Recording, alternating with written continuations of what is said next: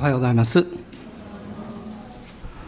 あの私インターネットでですねあの自分のメッセージも聞くんですけどねいつも最初同じこと言うんです。皆さんおはようございます。ここから始まるんですね。だから今日のメッセージは2回同じこと言ってることになりますけどまた聞いてみたいと思っております。あのもう最近本当にあの癒されたなというふうにあの思っています。まあ、先々月、まあ、3週間ぐらい時間いただいたので、まあ、それは具体的には一番大きなことだったと思うんですけどあの今までですねあの個人的にこう話をしていて、まあ、1時間とか2時間とかこう目を開けたままで話できなかったんですね。まっすぐ見るとすごく目が疲れてくるんでどうしてもこう目が閉じてしまうんですね。で今はですねあの、まあ、かなり開いとるなと いうふうに思っています。で特に去年はあの9月から5月の中頃まではものすごくあのいろんなことがあったんです。あの特に、まあ、忙しいという表現は合わないぐらいプレッシャーが多かったんですね。あの大きなことがたくさんあったので。で、まあ、5月の中頃に、まあ、一応総会が終わりましたのでね。えー、それでちょっと一段落したんですけど、えー、その間、まあ、特にそう正解もね私の関係がかなりあったのでそういう準備とかですね、まあ、本当にあの、えー、ずっと詰まってました。でちょうどいい時に、まあ、時間いただいて、まあ、聖殿に行きましてのんびりさせていただいてね、まあ、皆さんの、えー、背後の愛と祈りを本当に感謝しております。ありがとうございました。改めて。ありがとうございます。で、まあ、その中でですね、イエス様を信じるという信仰ということをもう一度こう考えさせられたんですね。やはり、まあ、私たちが信じているイエス・キリストの信仰の大きな特徴は、あの信仰を持つと安息があるということだと思います。通常はですね、信じるということは同時に一生懸命頑張らなきゃいけないということが始まっていくんですね。でも私たちは逆なんですねイエス様の恵みの中に自分の人生や自分のすべきことをこう任せていく。ね、そういう安息が深いところにいつもあるわけです。もちろん実際的な面では何か動いていますからそれを調整するということがいるんですけれどもこの安息があるのでまた改めてそこにこう振り返って触れていくとまた癒されるんですね。あの資源はもうあるわけです。でそこに戻るとこう癒されるわけですね。で今日はあのヘブル人への手紙の11章の6節をまず一緒に読みたいと思っています。えヘブル人への手紙の11章の6節です。まあ、有名なところなので、まあ、皆さん暗記しておられる方も結構あるかと思うんですけど、11章の6節えご一緒に読んでいただけますでしょうか。はい。信仰がなくては神に喜ばれることはできません。神に近づく者は神がおられることと神を求める者には報いてくださる方であることとを信じなければならないのです、ま、聖書の中に神に喜ばれる方法、まあ、方法というか、えー、そのことが書かれているのはここですね。信仰がなくてはとこう書いてます。でこれが書かれているこのヘブル人への手紙というのはある意味で非常にユニークですね。それは著者がわからないということなんです。で聖書この66巻の中で著者がはっきりしないというのはこのヘブル人の手紙だけなんですね。しかもその著者がわからないのに神の言葉として聖書に入ってるんです。まあここに何か暗示があると思うんですね。つまり私たちは普通ではですね何もかも早くはっきりしないのとか具体化しないとなんか落ち着かないとか、えー、信頼できないとかそういうふうになるんですね。まあ、私もあの初期の頃ですね、えー、大事なことを先生に相談してすぐに答えが来ないとね先生覚えてくれてるのかなとかね いろいろ思ってたことありましたね。今はわかるんですね。今は自分がリーダーの立場になってですねそんなに簡単に話せない答えが出せないことがたくさんあるんです。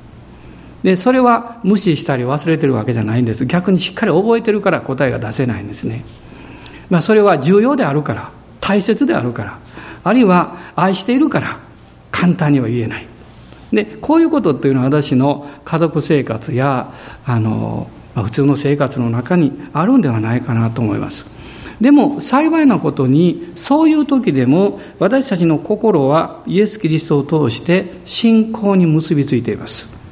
で分かっても分からなくってもそれが説明できてもできなくっても答えが出せても出せなくってもそのままでイエス様に預けることによって安息できるわけです。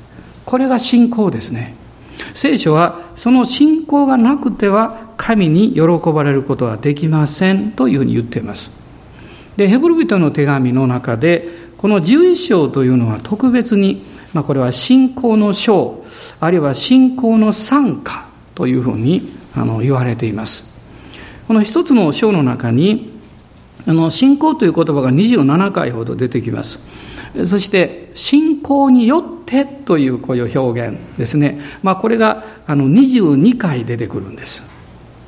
でどういう人物に関わってそのことが言われているのかというのを見ますとそこにはアベルから始まるんですね。そしてエノクノア。その後族長です。アブラハムイサクヤコブ。そしてヨセフ。その後はこのモーセが出てきます。だから大体ですねこの、えまあ、モーセ御書に関わる範囲。まあ、その中の人たちが特別にこう、え、挙げられていますね。そして、ラハブが出てきて、あるいはあとあの、この11章の32節を見ますとギデオンとかバラクとかサムソンエフタまたサムエルダビデそして預言者たちというふうにあの言われているわけです。ここにまあ6人と預言者たちのことが出てきます、まあ、こういう人たちが特別に取り上げられて彼らは信仰の器であったというふうにあの言われているわけです。えそして、まあ、興味深いことにですねこの信仰によってと言われている人々の中に2人の女性が出てくるんです。で通常はこのヘブル民族の表現としては女性あまり表出さないですね。でも2人名前が出てきます。1人は、えここ見れば分かりますけどあのラハブという人ですね。そしてもう1人はその先輩になりますね。サラという人物です。まあサラっていうのはアブラハムの奥さんですね。ですから彼女は、えー、約束の子をこのアブラハムにこの産んだ。でそれが神の約束は実現していくためになくてはならない出来事であったわけです。そこに用いられた婦人です。もう一人このラハブという人はあのダビデ王の先祖になった人です。あのダビデから数えますとですねえー、祖祖祖父のの立場になります。えーまあ、頭の中で計算できにくいですね。このいわゆるラハブがサルモンと結婚してボアズを産みボアズがルツと結婚してオベデを産みオベデがエッサイを産んでエッサイのこの一人がダビデなんですこういうふうにずっとつながっていくわけですですからそのダビデの中にですねそのカナン人でしたけれどもこのラハブが持った信仰というものが継承されますまあ、それは生まれ育ちではなくって神の前に喜ばれる人物であったということなんです。この信仰はあなた私もそうですけどずっと遺産として残っています。いろんなこの世のものはどんなに素晴らしいものも消え去っていくんですけども信仰の遺産はずっと続いていくんですね。で彼らの持っていた信仰というのはどういうことを表していたのか。それは歴史の中でこの歴史を治めておられる導いておられる神様の、えー、御言葉が真実になる。神の御言葉を生活の中で真実にする。これが信仰です。このために神様は私たち人間を器としてお持ちになるわけです。だから皆さん私はチャンネルなんですね。このチャンネルを通して御言葉と信仰が働いていって神の言葉が現実になっていくわけです。のヘブル人への手紙の、あ、ごめんなさい、イザヤ書のですね、55章を開いていただけますでしょうか。イザヤ書の55章です。55章の10節から11節そこをまず読みたいと思いますが、ご一緒にどうぞ。雨や雪が天から降って元に戻らず必ず地を潤しそれに物を生えさせ芽を出させ種まく者には種を与え食べる者にはパンを与えるそのように私の口から出る私の言葉も虚しく私のところに帰っては来ない。必ず私の望むことを成し遂げ、私の言い送ったことを成功させる。素晴らしいですね。天から降ってきたこの恵みというものが地を潤し潤して、そして物を生えさせる。しかし物が生えてくるということは、その生えてくるための種がまかれているということが前提でなきゃいけないんですね。種は御言葉です。地はあなたの心です。あなたの心の中が潤されて、御言葉がまかれていると、そこに天の恵み、霊の祝福がやってくると、必ずそれを具体化するんです。つまり信仰というのは、この包括的に見るとですね、それ全部含んでるわけです。で、御言葉が中にあります。そしてその御言葉に天からの霊的恵み、雨が注がれてきます。そうすると、おのずと命は芽を出すわけです。そして、それが物を生えさせ、そして必要なものにこう変えていくんですね。この11節の中に、私の言い送ったことを成功させるとこう書かれています。決してこの虚しく帰っては来ないと書いてるわけです。まあ、一番、まあ、あの微妙な問題はですね、信じることと努力すること。このバランスをどうするのかということです。信じたら努力はいらないのか。とんでもない必要です。信仰を持ってる人はものすごく努力します。しかし努力によって信仰を成し遂げるわけじゃありません。信仰があるので努力します。どういうことかっていうとですね例えばあの私はあの芋掘りが好きでした。植えるのが苦手ですけど。もうこう掘るのが好きです。で、えー、まあ時々あの田舎の方に行ってですねそして芋を掘る時一生懸命掘ります、日頃はそういうことはあんまりやらないのに。一生懸命掘ります。どうしてですか？掘れば中に芋が出てくることを知ってるからなんです。だから他から見てるとですねいや一生懸命掘ってるねと思います。でももし私が掘ってもそこには芋がないと分かっていたらすぐやめます。それは虚しいから。つまりそれはですね信じているから努力するんです。ね、その努力は決して、えー、虚しいものにはならない。その努力は決して私たちに有害なものを与えない。益になるんです。あなたの努力はどっちなんでしょう？神様から恵みをもらうための努力であればそれはしんどいですね。疲れを与えます。しかし信仰があるので努力するならばそれは必ず得るもの受けるものがあるからそこに行くわけです、ね、でそこに行かないと受け取れないからそこに行くわけです。御言葉はですね私たちが信じた時にそれは必ず物を生えさせると言っています。この歴史をずっと見てきてこの信仰の器たちはこの歴史の中で御言葉を現実化していったんです。皆さん今週も何か現実化しませんか？ねこれを私は信じてるんだということを具体化していくわけです。そのためには喜んで自分のエネルギーや自分の愛情やあるいは自分の力を用いましょう。時には工夫を使いますね。神は富を築き上げる力をくださるんです。富をくださるんじゃないんです。それを築き上げる力をくださるんです。それが発明や発見や、あるいはいろんなものを論文を書いたり、いろんな方向にも関わっていくでしょう。その知恵を神様から頂いてやっていくと楽しくなるんですね。この住所を見ながら、私は改めて思ったんですけど、信仰の中身って何なんだろう。あの、えー、イエス様を信じた時に私がまず家に帰って処理処分したものがあります。それは机の引き出しの中にそっと置いてあったお守りです。もともとそういうのを持つのはあんまり好きじゃなかったんです。でも母がですね、えー、つけてくれるでしょ？ランドセルとかね。えー、でもまあ、だんだん大きくなってですね、もうそんなのいらない。でも捨てるのは悪いな。あ、もう一つはちょっと不安もあって、この捨てていいんかな。罰が当たったら困るな、みたいな あってですね、あの、引き出しの机の奥に入れてあったんです。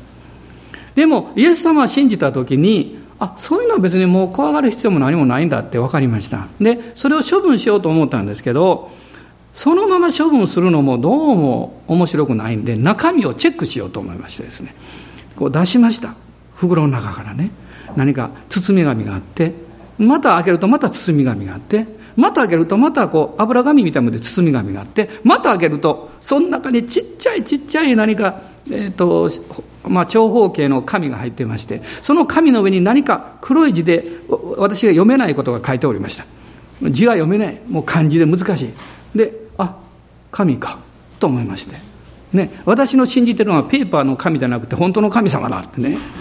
でそれをあの捨てました、ね、でもある意味で私はそのまま捨ててもよかったんだけども何かこう調べたかったんですねその中身っていうの。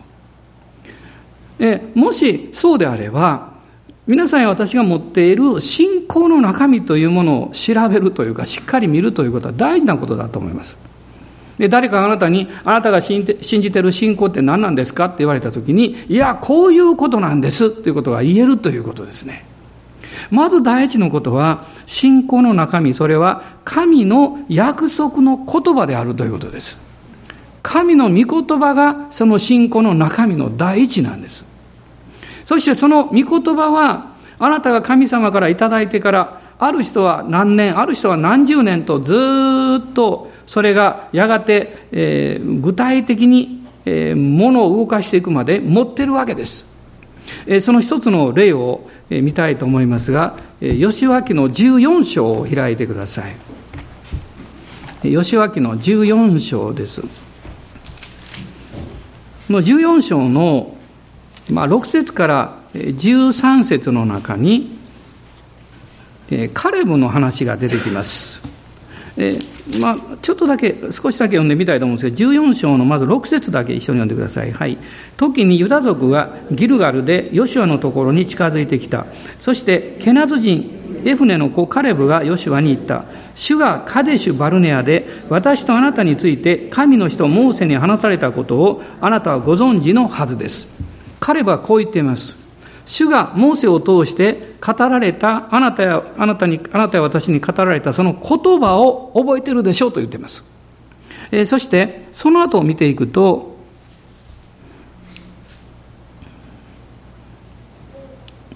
えー、この3、えー、10節ですね。10節どうぞ。今、ご覧の通り、主がこの言葉をモーセに告げられた時から、この方、イスラエルが荒野を歩いた45年間、主は約束された通りに私を生きながらえさせてくださいました。今や私は今日でもう85歳になります。ヨシュアとカレブがカデシュ・バルネアから帰ってきて、そして他の10人の石膏のために不信仰になって40年近い荒野の生活が始まりますこの40年そしてヨシュアと共に約束の地に入ってから約6年間戦争がありますトータルすると45年なんです。このこのヨシュアのところにカレブが言いに来た時はもう戦争はもう,、まあ、もう終わりかけていたんですね。もうすぐ終わるという時です。31人の王を打ち負かしました。その時カレブがヨシュアのところに来て言ったんです。神様が、主が語られた言葉、あなたが知ってるでしょ？その言葉が45年間、私の中にずっとあるんですよ。あなたの中に神が何か特別に導かれ語られた言葉はどのくらいありますか？何年ぐらいありますか？まあ人間性の弱さはですね、それを長く持つことができないということです。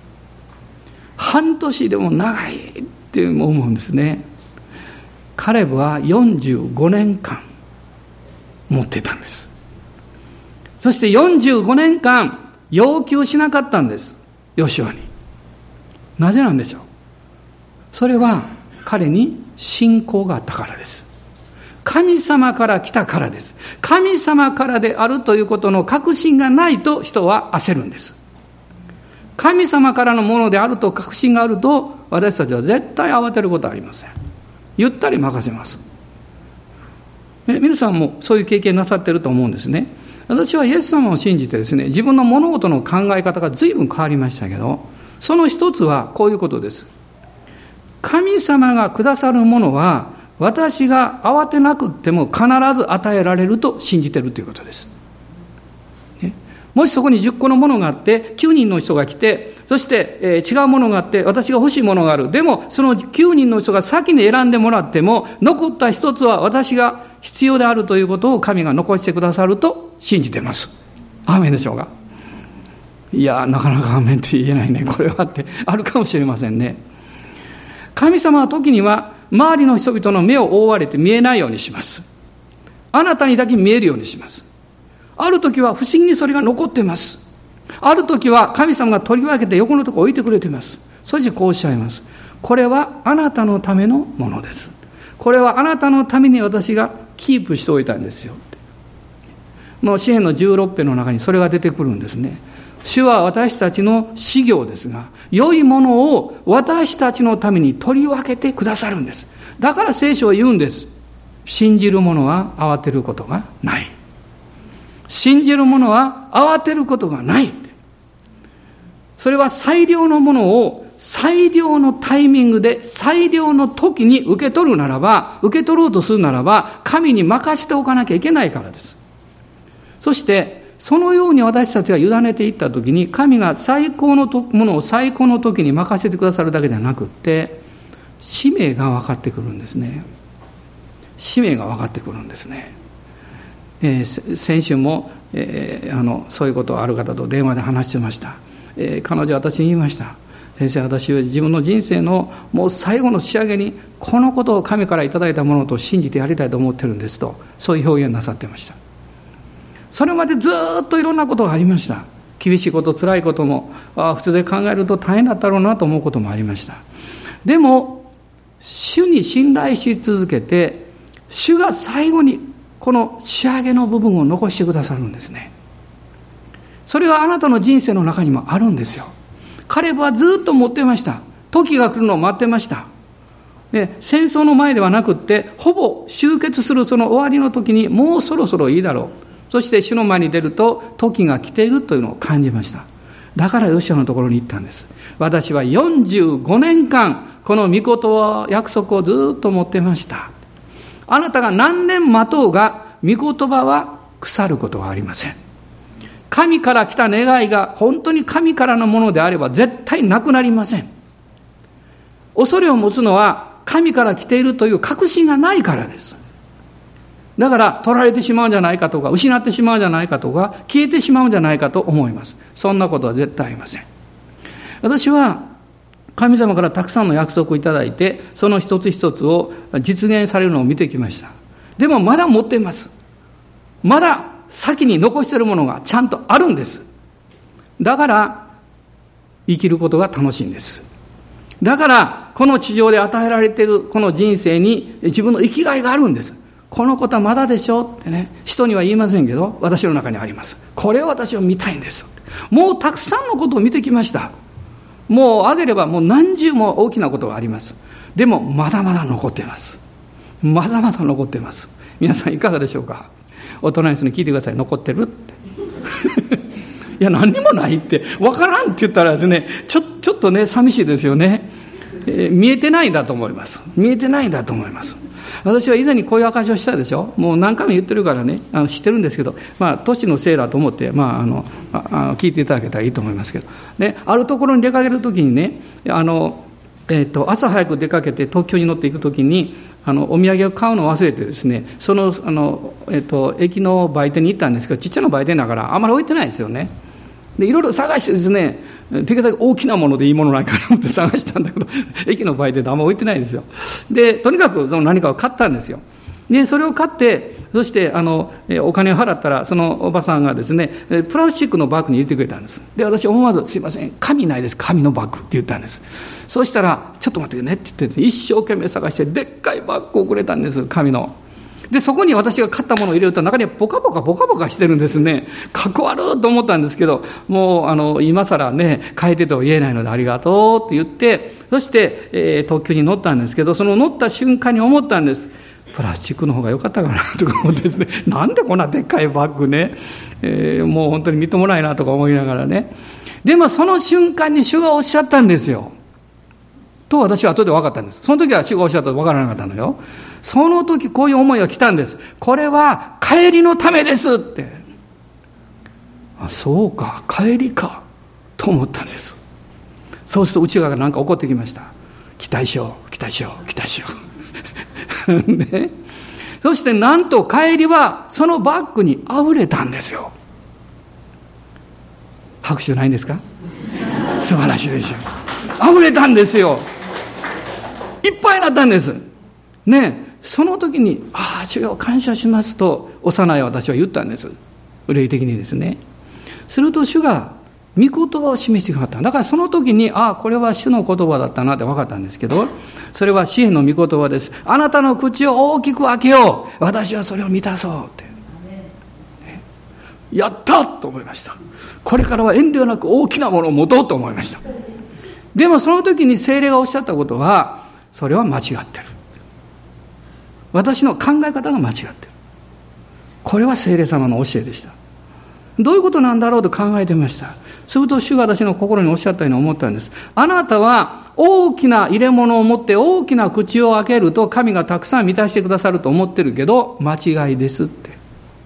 神様はあなたが小さい入れ物を持ってる時もたくさん満たしたいと思ってるんですって。あなたが大きな口を開けるのは大きくもらうためじゃないんですって。大きく受けるためなんです。わかりますか？もらうことと受けることは違うんですよ。ね。もしもらうためだったとしたら私の努力の信仰になります。私が大きく信じないと大きくもらえないということになります。神様はそんなケチくさい方じゃないんです。私はそこに天のお父様の大きさをもう一度考えました。神様はあなたの入れ物が小さくても大きくても本当は満たしたいんです。ちっちゃな子供がね、もみじみたいな手をしてこうして出してきたら可愛いでしょ？ね、そして何かキャンディーとか色あげつけをもう溢れるぐらいもうもう落とすかなと思うぐらいまで入れてあげるでしょ。でもあなたはその時なんでもっと大きななんか入れ物持ってこないのと思わないと思います。それはその子が精一杯自分のこの持てる精一杯の入れ物を用意してるからです。だからその子は成長するんです。だからその子は成長するんですよ。主はいつでも私たちを満たしたいと思ってるんです。その満たしたいと思っているその保証は、あなたの中に与えられている御言葉なんです。だから信仰の中身ってね、神の御言葉なんです。彼はそれを45年間ずっと持ってたんです。それでも彼は長いとは思わなかったはずです。彼にとって何年かが問題ではなくって、神の時であるかがどうかが問題なんです。主の時であるかどうか。その時が来たので彼はヨシュアに言うんです。それが13節にあります。それでヨシュアはヨフヨフネのエフネの子カレブを祝福し、彼にヘブロンを相続地として与えた。彼を祝福した。彼は約束の上に霊の祝福をもらったんです。神の御言葉の上に精霊の油注ぎをいただかないと、それは祝福にはならないんです。神がこのカレブを通してヘブロンを滅ぼしなさって、獲得したんですが、このヘブロンというのはどういうところだったんでしょう。15節読んでください。ヘブロンの名は以前はキルヤテ・アルバであった。アルバというのはアナク人の中の最も偉大な人物であった。そしてその地に戦争は病んだ。アナク人というのはかつて45年ほど前に石膏たちが約束の地を見に行った時にもう大きな巨人ですね巨人がおると言って恐れたそういう人々です。そのアナク人の最も偉大な人物がこのヘブロンにまだいたんです。そしてそのヘブロンをカレブが占領したんです。45年前のまあなんというかね、えー、この願ってたことを彼は、ね、実行できたんです。勝利取ったんです。最後の霊的勝利はこのカレブによってなされたんだ。だからその後、その地に戦争は病んだと書いてあるんです。勝利は来たからです。この勝利は神の御言葉に従って行動していった、この45年という長い間ですけど、神に信頼してずっとついていったこの信仰の結果なんです。皆さんに申し上げたいんです。神様にとってあなたに対する約束を実行なさるのに遅すぎることは絶対ありません。遅すぎることは絶対ありません。だから信じましょう。主よ私の目に遅いと思っても私の目になかなか難しいと思っても私はあなたに信頼します。私はあなたという方を知ってますからもう一人挙げたいのはあの、この、えっと、あの人ですよ。あの人。わかる？わからないわね。だいたい最近あの人っていうの増えてきたあの、あの、あの、サマリアの人です。サマリアの夫人ですよ。彼女は水を汲みに人がいない時避けて行ったんでしょ？もう会いたくないから。で、水を汲んだんでしょ？で、イエス様が水欲しいって言うから、そこで話が始まって、イエス様が救い主だと分かったでしょ？う。その時に、このヨハネによる福音書にどう書いてますか？彼女は自分の水亀を置いて町に走っていったと書いてます。あなたの水亀は何なんですか？あなたがこれがないとダメなんだと自分でいつの間にか思い込んでるものは一体何なんですか？彼女はその水亀を置いたんです。一番必要なものを置いたんです。一番それが欲しかったのにそれを置いたんです。それ以上のものを見出したからです。これは委ねるという意味です。捧げるっていう意味です。多くのクリスチャン誤解しています。委ねなさいとか捧げなさいって言うと取られるんじゃないかと思っています。反対です。良いものを神がくださるためにあなたが持っていてはできないから。だから委ねなさいって言ってるんです。お任せしなさいって言ってるんです。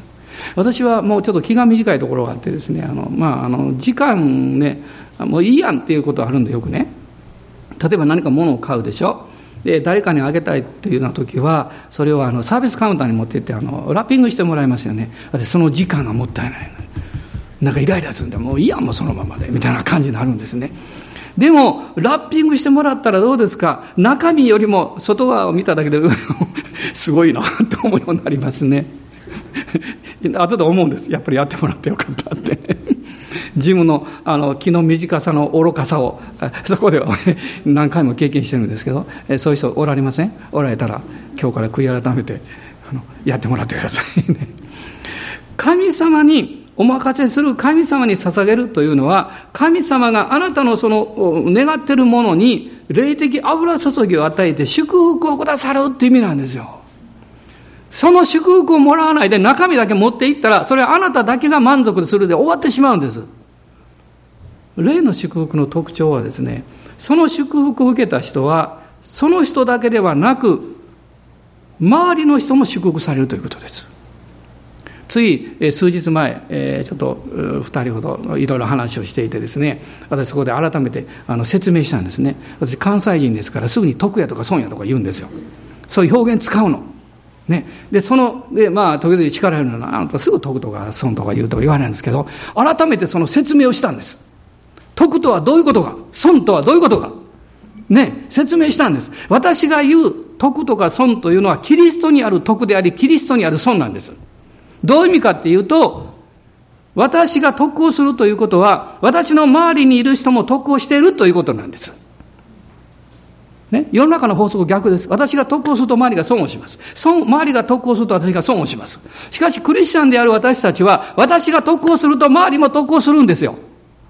アメンねアメンと言ってください。アメンですよ。だから得をするんです。つまり、その意味は、霊的祝福なんです。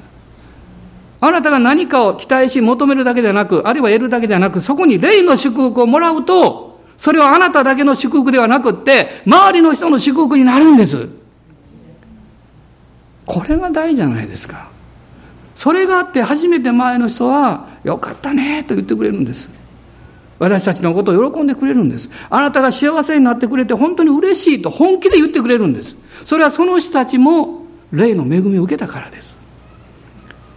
これは私たちキリストによって歩むというもののとっても大事なもの。これが信仰の中身なんですよ。なぜ霊の祝福になるんでしょう？それは信仰の中身は御言葉なんですけど、その御言葉はイエス様がおっしゃったように、キリストの、えー、キリストの愛と命が詰まってるんです。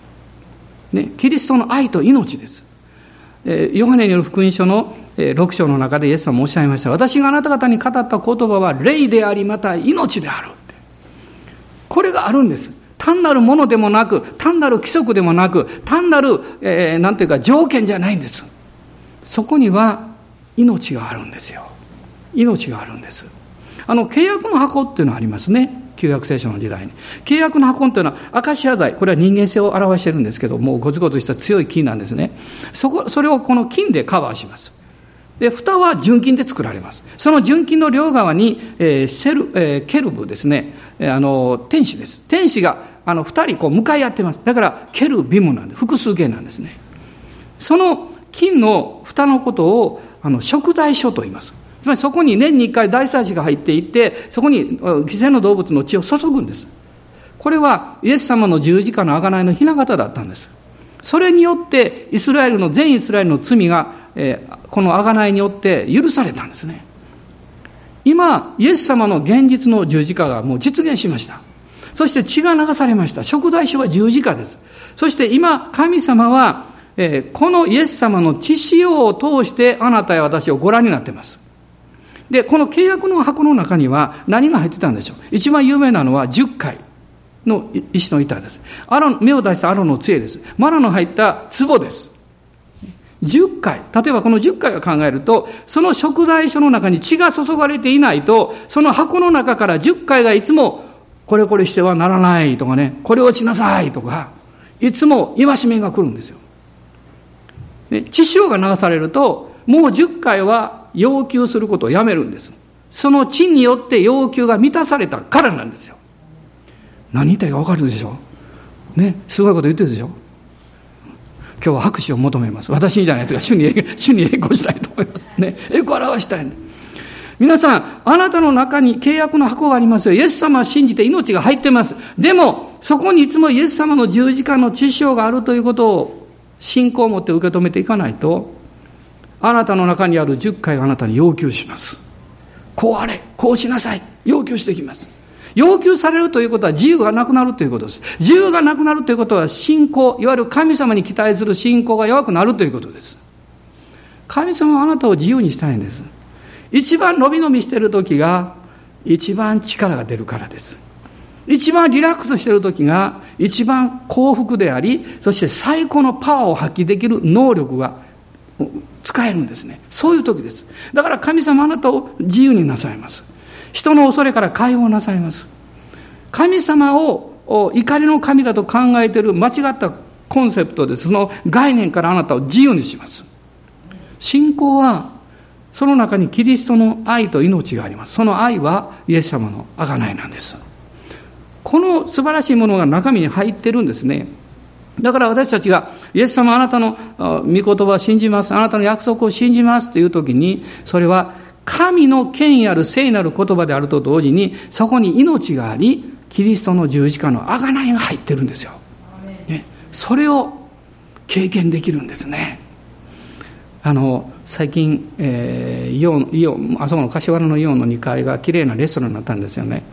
いや行ったことがある人分かると思いますがなんかあのすごく綺麗になってね。まだ一回も食べてはいないんですけどここ見見てましたよねずっとね。そしたらあの中華料理の店もできてるみたいであれ何ですか台湾でなんかちっちゃいあのシューマイみたいな中にこう入ったやつこう出てくるの何て言うんですか。え？というの？まだ言い言いませんけど。はい。ね、あのこの間行った時にみんなが食べろ食べろって言うから食べに行ったんですけど、まあ、美味しかったですけど別にそんなに私は興味もないんですけどその同じようなものが置いてましたねええと思いました。で言われました。あれ大きなスプーンみたいなとこ入れてね、えー一気に飲んだ熱いから中こう開けてね、えーその味わうんですよと言われました。あ中身があるんかと思いました。私はそれはそのことにはあまり興味ないんですけどでも神の御言葉は同じだと思います。神の御言葉御言葉は外側から見ると立法なんです。でも御言葉の中身は命であり贖いの愛なんです。アーメン。感謝します。この御言葉が弾けないといけないんです。御言葉だけ持ってると立法なんです。御言葉が破裂すると そこから命と贖いの力がうわーっと流れてくるんですよ。あなたはその瞬間自由になるんです。その瞬間に分かるんです。ああ主は私を愛しておられるんだって。主が語られたんであればなんで私が騒ぎ立てる必要があるのか。いや私今日興奮して騒いでますけど。でもね信じていいんだってね。神様に信頼したらいいんだって。だからあれなんですよ。いろんな状況が起こってもその上をスイスイと行くんですよ。ね、昨日誰かのために祈ったその言葉が出てきましたね。あなたは水の上をスイスイ行く水すましのような人ですってね。本当にそうかも分かりません。私たちはそういうふうにキリストによって変えられてるんです今日もスイスイ ね、あなたの生活の中に何があろうが、私たちは平気な顔してスーッと行きます。問題ないの？いや、山積みですよ。どうなったん？大丈夫ですよ。誰がそれ解決するの？上にいる方。アメンでしょうか？アメンどうぞお立ち上がりください。主を褒めたたえましょう。えー、信仰の中身はあまり説明ちゃんとできなかったかもしれませんけど、でもこのことを覚えてください。神の約束であり、御言葉でそこに命があり、贖いの愛がある。御言葉は御言葉として持っていてはいけない。それが本当に開かれて、命が溢れていく。そうすれば私たちは分かるんです。主は真実な方。ね、主は真実な方。そしてこの私たちの祈りも聞かれているんだということが分かります。アーメン感謝します。今しばらく一緒に祈りましょう。おおイエス様感謝します。ハレルヤ。アーメンハレルヤ。ハレルヤ。おーハレルヤ。メンハレルヤ。リハンバララ。スローリア主よあなたを信じることは素敵なことです。あなたに従うことは楽しいです。時々は腹が立ったり泣いたりしますけどでも生きています。命が働いています。そしていつも本当によかったということができます。主よ感謝します。ですからもうくよくよしたりしません。立ち止まって臆病になったりしません。あなたは何年経とうが何十年経とうが私の祈りを聞いてくださっていると信じています。あなたは真実な方ですから右往左往することはやめます。もう本当にスイスイと行きます。主よあなたを信頼してますからアーメン感謝します。アーメン。今あなたの信仰の霊を解放しましょう。御言葉だけでなく御言葉の命を解放しましょう。オーベハンバラララスカラバガラララサンダラララスローリアアーメンアーメン感謝しますオーリハンバラララスローリアアーメンアレルヤオーアレルヤメンアレルヤオー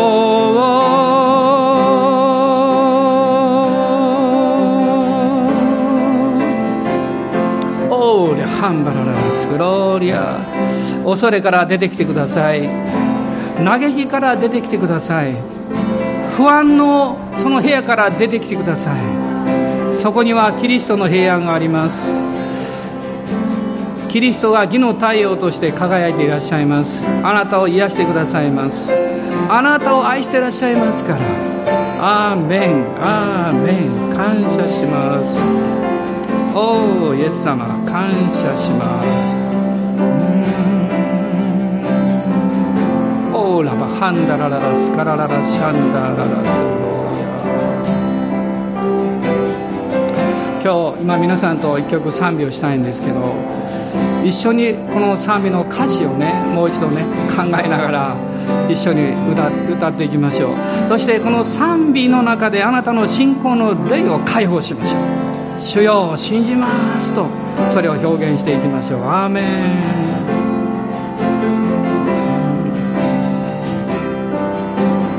誰も見たことのないことが今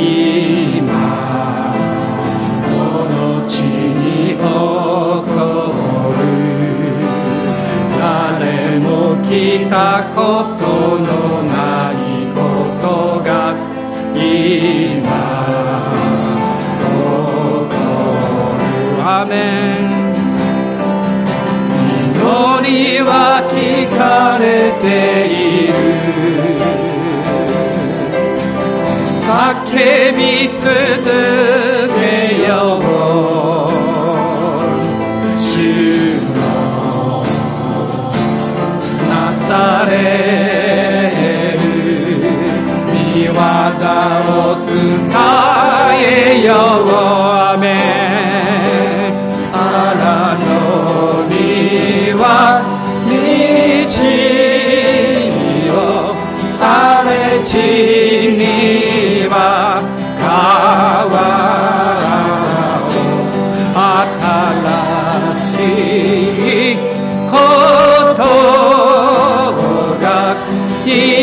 この地に起こる雨。誰も見たことがないことが今。この地に起こります誰も聞いたことのないことが今。ですあなたは真実です。祈りは聞かれている主よ。叫び続けよ。うアメ主のなされ。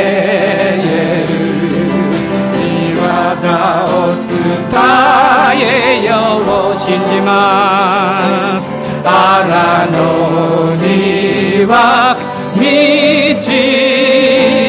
をされ地には川を新しいこと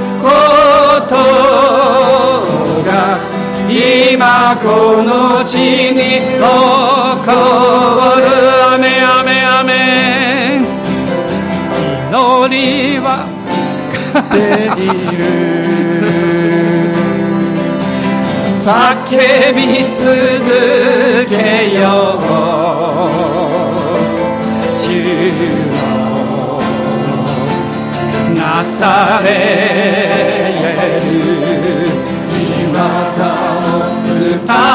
えよ伝えよあらのみは道を荒れ地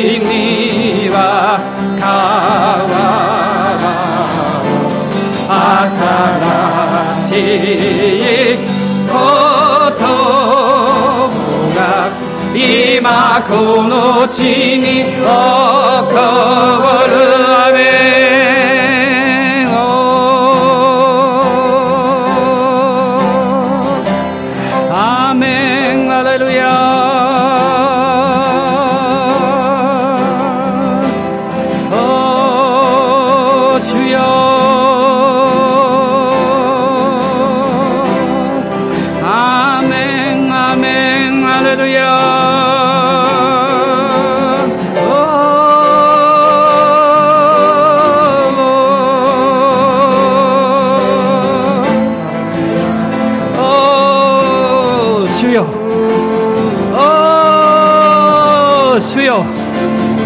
荒れ地の人生の人に川を流れさせてください。おおハレルヤ道をつけてください。おおハレルヤアメンアメンアメンアメンアメン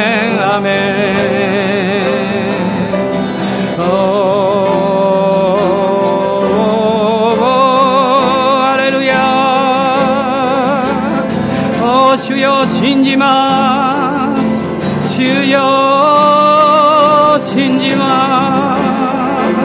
あなたは忘れてません。アレルヤ主よ。お主よ信頼します。主よ。どこまでもついていきます。主よ。どこまでもついていきます。よ。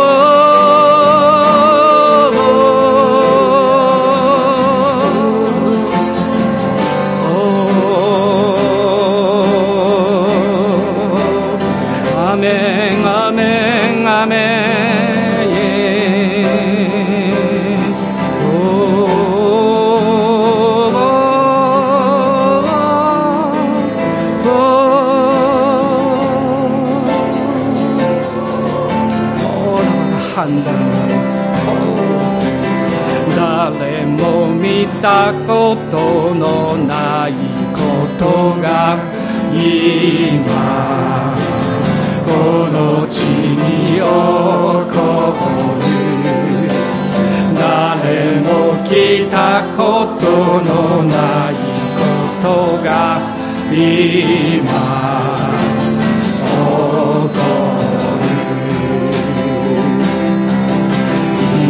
りは聞かれている主よ。叫び続けようアメ主よ。なされる。見業を伝えようアメあらのには道を荒れ地には川を花らしいことが今この地に起こる祈りは聞かれてるかれている主よ。そうです。叫びそうです。主よ与えてください。あなたが約束されたその約束の言葉を実現してください。この地に栄光を表してください。主よ。あなのには道を一人一人を。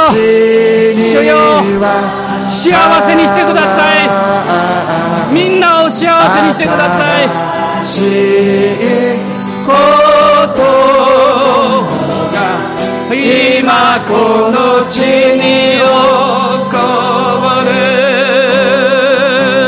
アメンアメンアメンおーイエス様イエス様主よ信じます。なんで悲しんだままでいていいでしょうか？どうして苦しんだままでいていいでしょうか？おお主よ。あなたは聞いていらっしゃいます。あなたは聞いていらっしゃいます。アーメンアーメンアーメンアーメン。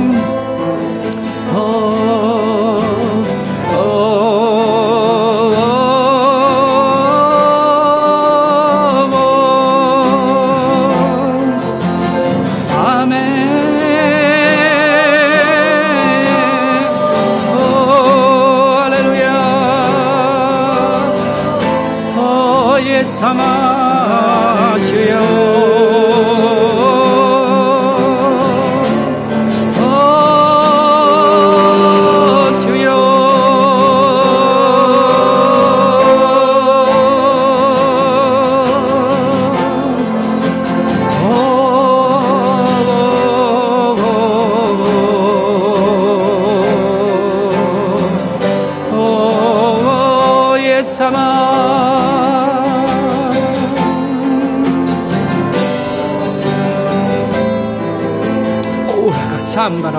バラララシャラララスローリア。オーリハンブルリスオーリハンバラスローリオーラがサンビリハンガララスリビハンブローリア。オーリハンバラララスカラララシュンビリビハンドローリおー主よ。起こしてください。隠れたものを明らかにしてください。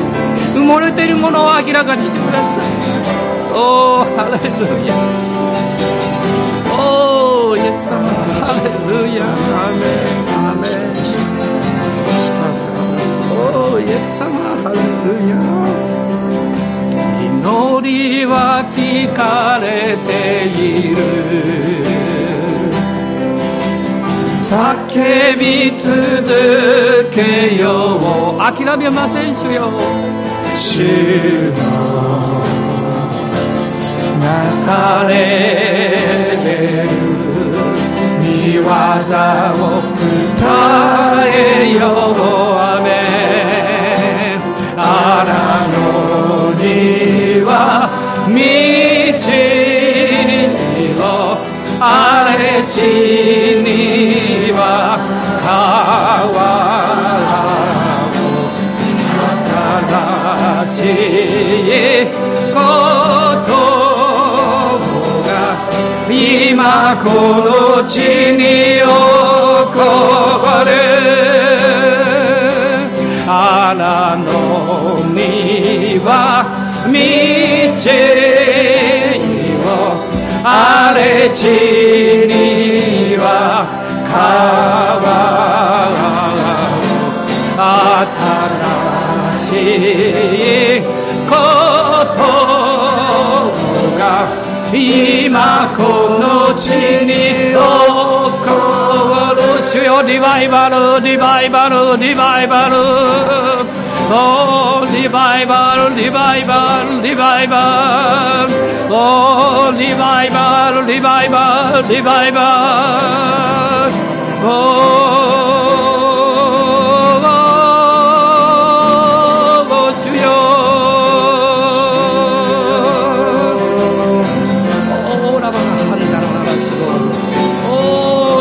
ンバラララスカラララシャンバラララスローリオーラバハンダラララスカラバガラララシャンダラララスローリアあらの身は道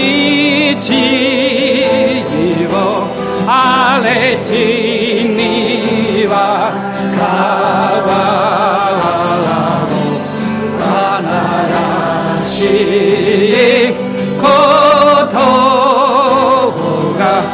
今この地に起こるアメン。ハレルヤ。主よ。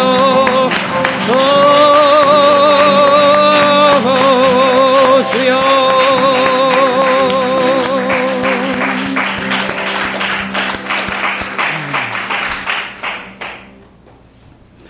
私たちの主イエス・キリストの恵み。父なる神のご愛、精霊の親しき御交わりが、私たち一同と共に、この新しい週一人一人の上に豊かにありますように。アーメン